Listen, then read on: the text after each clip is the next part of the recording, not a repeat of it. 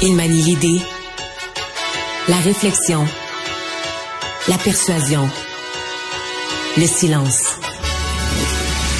Mario Dumont. Informé, cultivé, rigoureux. Il n'est jamais à court d'arguments. Mario Dumont. Pour savoir et comprendre. Bonjour tout le monde, bienvenue à Cube Radio, ben, conférence de presse euh, qui euh, est certainement euh, suivie du Pentagone aux États-Unis. Et devinez quoi? Oui, oui un autre objet. On n'utilise pas le mot ballon. Euh, bon, moi, au premier coup d'œil, ça me semble être ça. On parle de volant à haute altitude. C'est pas mal ça, les ballons. Euh, genre de ballon de la Chine qui avait au-dessus des États-Unis la semaine passée. C'est pas mal ça qui vole à très haute altitude, très au-dessus euh, de la du niveau où volent, par exemple, les, les, avions de ligne. quoi qu'il en soit, il a été abattu par les Américains au-dessus de l'Alaska. Alors, comment interpréter ça?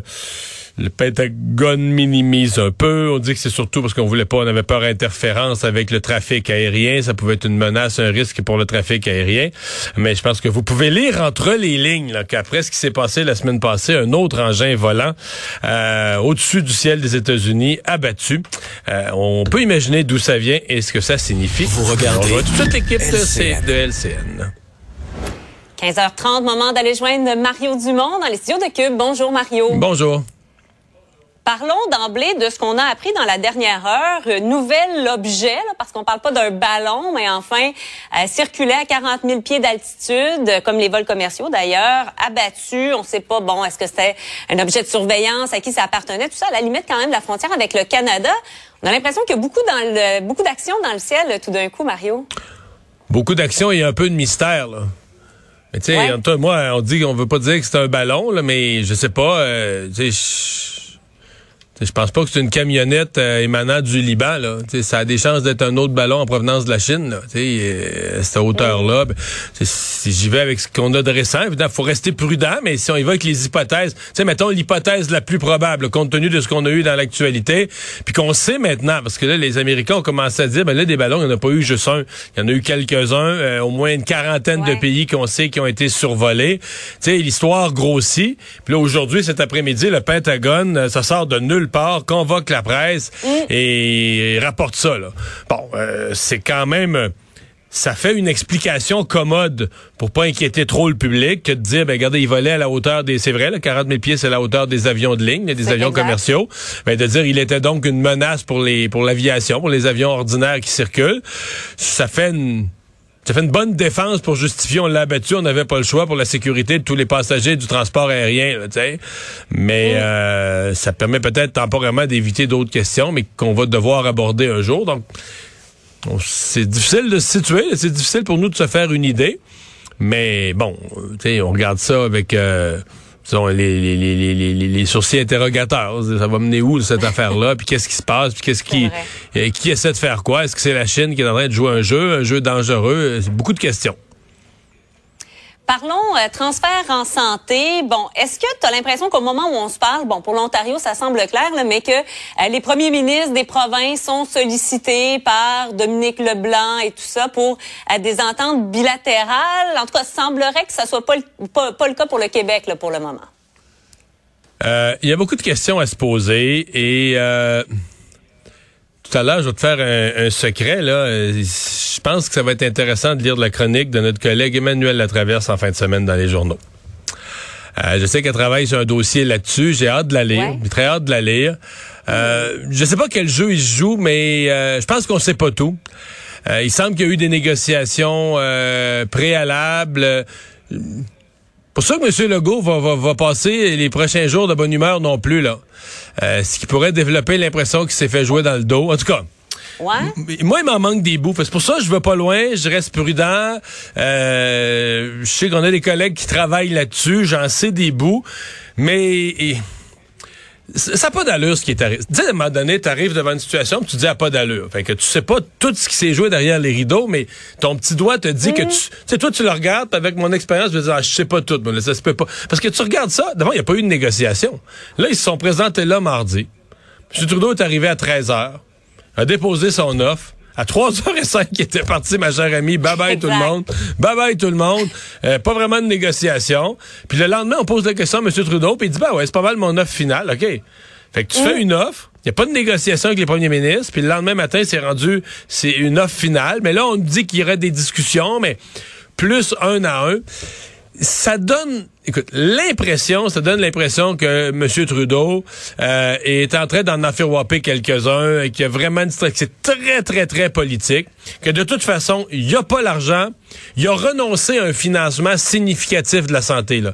Il n'y a pas l'argent, il a mm. dépensé trop pendant la pandémie, il n'a plus les moyens, il n'y a plus les moyens de se faire un crédit politique en disant, regarde, là, le fédéral va rétablir d'une façon sérieuse son financement de la santé, euh, de l'ordre peut-être pas le 35% que les provinces demandent, mais mettons 30% ou 32 c'est rétablir de façon significative le financement du fédéral. Donc, faute de faire ça, faire de la politique, des petits deals privés avec un et l'autre, et je suis pas sûr qu'à ce jeu-là, euh, François Legault va sortir le gagnant. Mais mais quand tu as l'impression que François Legault s'est peut-être fait avoir, ce serait par qui? Par les autres premiers ministres ou par Justin Trudeau lui-même? Ou par Justin Trudeau, puis un, pas les autres premiers ministres, mais par Justin Trudeau, puis un ou deux autres premiers ministres? Se peut-tu ça? Je sais pas. Parce que regarde, je, me laisse une autre semaine pour me faire une idée. Ouais. Parce qu'on essaie de comprendre justement pourquoi François Legault, euh, oui, a dit c'est nettement insuffisant, là, c'était clair, mais quand même semble vouloir montrer une certaine résilience. On se dit, il est tellement majoritaire, Justin Trudeau est minoritaire. Euh, Est-ce que c'est parce qu'il manque d'alliés parmi les autres premiers ministres? Est-ce qu'il manque d'alliés parmi les conservateurs à Ottawa? Il se dit, tant qu'amener une bataille que je vais perdre, je suis aussi bien de prendre ce que j'ai puis d'y aller avec ça, puis on verra plus tard. Euh, je serai là pour en demander plus. ça, je pense que, ouais. Je pense que François Legault et Christian Dubé ont comme même s'ils renégociaient avec Ottawa, ça va être des, des pinottes de plus. Là. Ils vont pas, ils vont pas. Mm. Parce que là, on est à un sixième de la demande.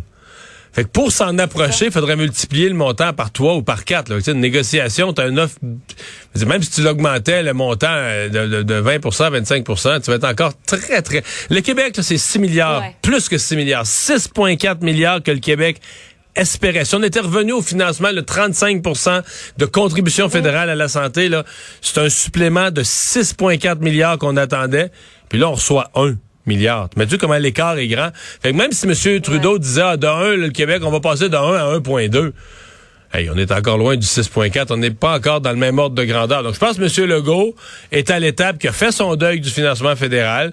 Et dans le fond, ce qu'il dit aux Québécois, c'est ben ne, ne concluez pas que le fait que le financement du fédéral arrivera pas, ou arrivera pas dans le genre de, de, niveau qu'on espérait, ne, conclu, ne, tirez pas la conclusion que c'est la fin de toute notre réforme en santé.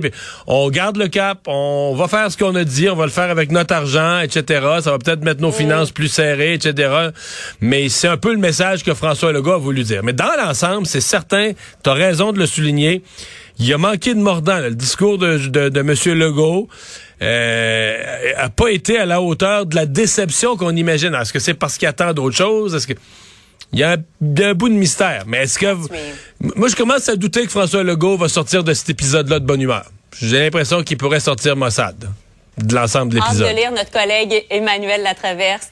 Parlons euh, par ailleurs de Québec solidaire.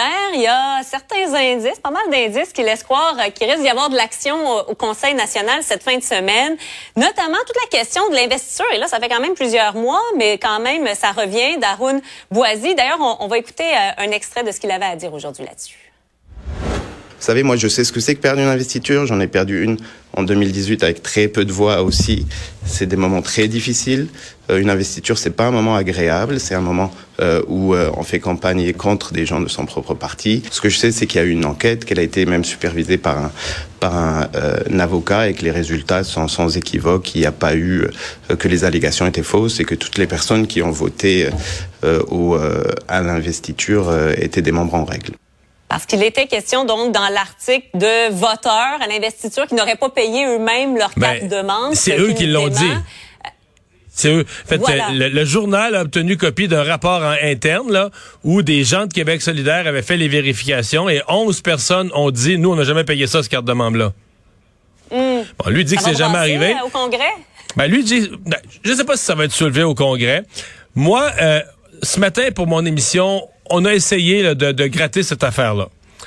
Personne, mm. personne parle de ça.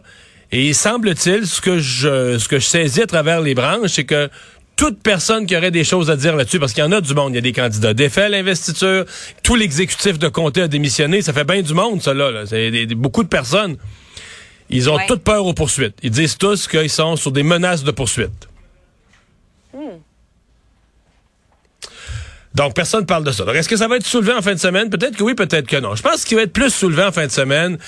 C'est le retour sur la campagne. Les résultats n'ont pas été à la hauteur des espoirs que Québec solidaire s'était fixé. Et a, il a deux affaires. Tu sais, quand tu fais une campagne électorale, tu fais un petit peu, de, mettons, les membres de Québec solidaire les plus radicaux. Eux, ils auraient voulu un programme là, très socialiste, et tout ça. Et là, le parti fait certains, certains compromis, puis essaie de se recentrer un peu. Mais quand les résultats arrivent pas, mais les gens disent, bah, ça a donné, ça a donné quelque chose d'abord de se recentrer. On aurait, mieux de, on aurait été bien mieux d'être fidèle à nos convictions. Ça aurait pas été pire. Là, finalement, on n'a pas eu plus de votes. Fait que ça, il va y avoir de ça. T'en as d'autres qui aiment pas le style, qui considèrent que Gabriel Nadeau-Dubois, qui ramène ça à lui, qui a tassé un petit peu Manon Massé. Bon, lui, il dit Manon Massé s'est retiré d'elle-même. Elle a demandé de prendre du recul. Mm-hmm. Il y en a qui interprètent ça qu'elle a été tassée un peu, qu'on l'a moins mis euh, dans, comme on dit, dans, dans l'œil de la caméra, l'a tassé un peu. Que Gabriel Nadeau-Dubois, tu sais... Euh, le, le, jeune homme euh, très propre, habillé comme une carte de mode, qui pousse le bébé, ça fait politicien traditionnel, là, tu comprends? Ça fait ça peut ça fait ce que n'importe quel chef du Parti libéral ou de n'importe quel autre parti aurait toujours pu être. Et que c'est pas ça, le Québec solidaire. C'est pas c'est une affaire de membres, puis de militantisme, puis on met pas le, on met pas la loupe sur le chef puis son look, on met la, la loupe sur la conviction de ces centaines de membres qui veulent la révolution, qui veulent changer le Québec. Fait que là, c'est comme si Gabriel Nadeau-Dubois et critiqué là-dessus. Ceci dit, on va savoir en fin de semaine. Là, je te raconte tout ça. On va savoir en fin de semaine, est-ce que tout ça, c'est du petit chiolage qui va se limiter d'un corridor puis dans, dans les toilettes. Ou est-ce que vraiment il y en a qui vont aller au micro puis que ça va devenir une fronde avec bien du monde dans le parti? On a souvent vu ça avant un congrès ou un conseil politique, un conseil général ou un conseil national du PQ. Tu sais que tu la, la veille, puis là tu vas voir, on va y dire au congrès puis tout ça, finalement sur place, du petit chiolage, du petit mémérage, tout le monde a peur du chef, tout le monde tout le monde prend son prend tout le monde prend sa place. Donc je, je, me réserve, on, on verra euh, après l'événement, on verra dimanche soir ce que ça a donné. Super Bowl en fin de semaine, Mario Dumont, pour toi, c'est un deuxième Noël. Est-ce que je me trompe? Et là, à, toi de me le dire, là, ton sentiment là-dessus, mais est-ce que les amateurs de football au Québec ont pas tendance à prendre plus pour les Chiefs à cause de Laurent Duvernay-Tardif qui était avec les Chiefs? Et, c'est peut-être pour ça que tu quittes la province, tu t'en vas directement à Philadelphie. Moi, je m'en vais à Philadelphie vivre ça avec les partisans des Eagles. Ceci dit, euh, j'ai un respect infini pour Laurent Duvernay-Tardif. Remarque qu'il joue maintenant pour les Jets de New York. Mais je pense que oui, ça a amené un intérêt pour les Chiefs de Kansas City. Puis moi-même, j'y ai participé. Là. Quand les Chiefs étaient contre une mm. autre équipe, je prenais pour Laurent Duvernay Tardif moi-même. Mais moi, je pas. Moi, ça fait plus de 30 ans que je suis un partisan des Eagles. J'ai pas commencé à être un partisan avant hier parce que je me suis rendu compte qu'il allait au Super Bowl. Non, non. Euh, on l'a gagné il y a 5 ans, puis je suis très, très, très confiant. C'est moi, j'ai, je suis un type très pessimiste dans la vie de nature, assez pessimiste. Et avant le début de la saison, pas, pas cette semaine, avant le début de la saison, je disais, tu peux demander à mon entourage que les Eagles cette année étaient placés pour gagner le Super Bowl. Puis là, on est à 48 heures de ça, fait que je suis toujours aussi confiant. J'ai hâte de te parler la semaine prochaine. Bye Mario, bon week-end du Super Bowl. Merci. Bye bye.